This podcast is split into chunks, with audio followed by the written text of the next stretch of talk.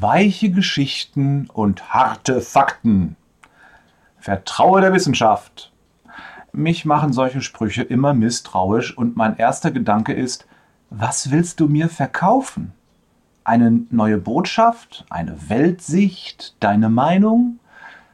Wir sollten in den wichtigen Dingen nur einem vertrauen, und das ist Jesus. Das sind doch nur Geschichten. Hast du das auch schon mal gehört?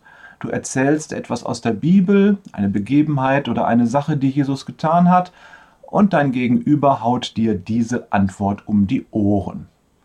Du erzählst mir hier 2000 Jahre alte Geschichten, aber was ich brauche, sind Daten und Fakten, keine Erzählungen und Mythen. Diese Aussage ist natürlich kritisch gemeint.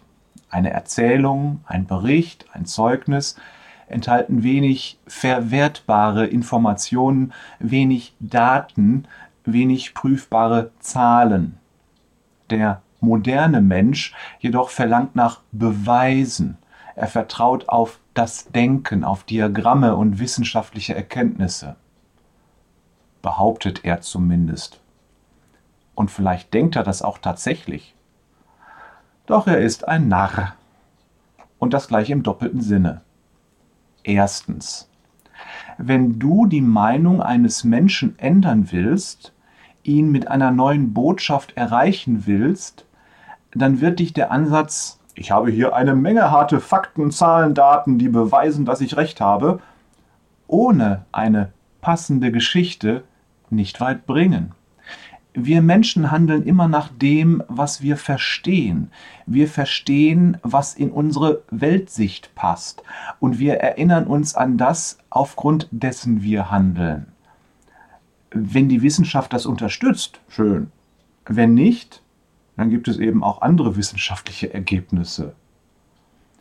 Jesus ist auch in dieser Hinsicht unser Meister. Er wird unter seinen Zeitgenossen bekannt aufgrund dessen, wie er handelt und was er sagt. Er erreicht die Herzen der Menschen.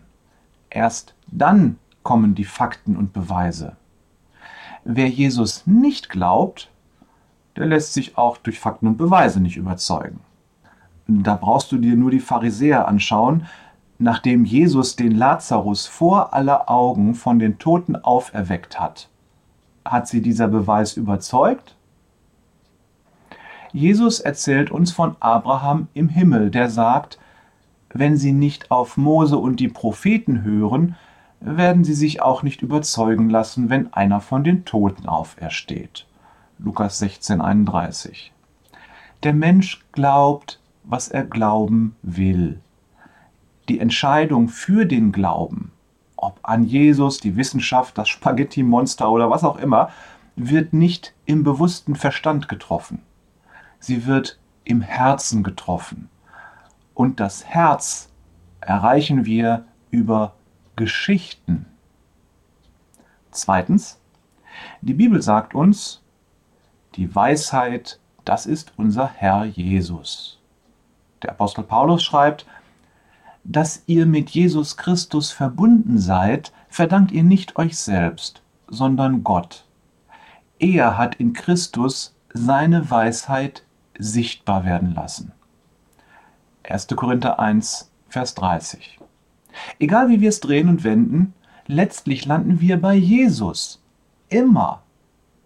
Er ist der Herr und der Meister des Lebens.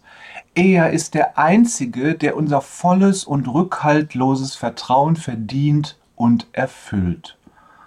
Und eines Tages werden wir vor ihm stehen. Dann ist Schluss mit allen Geschichten und mit aller Wissenschaft. Allein entscheidend ist dann, ob du Jesus vertraut hast oder nicht. Herzliche Grüße von Jörg, Vertraue Jesus, Peters und Thorsten Jesus hinterher, Wader.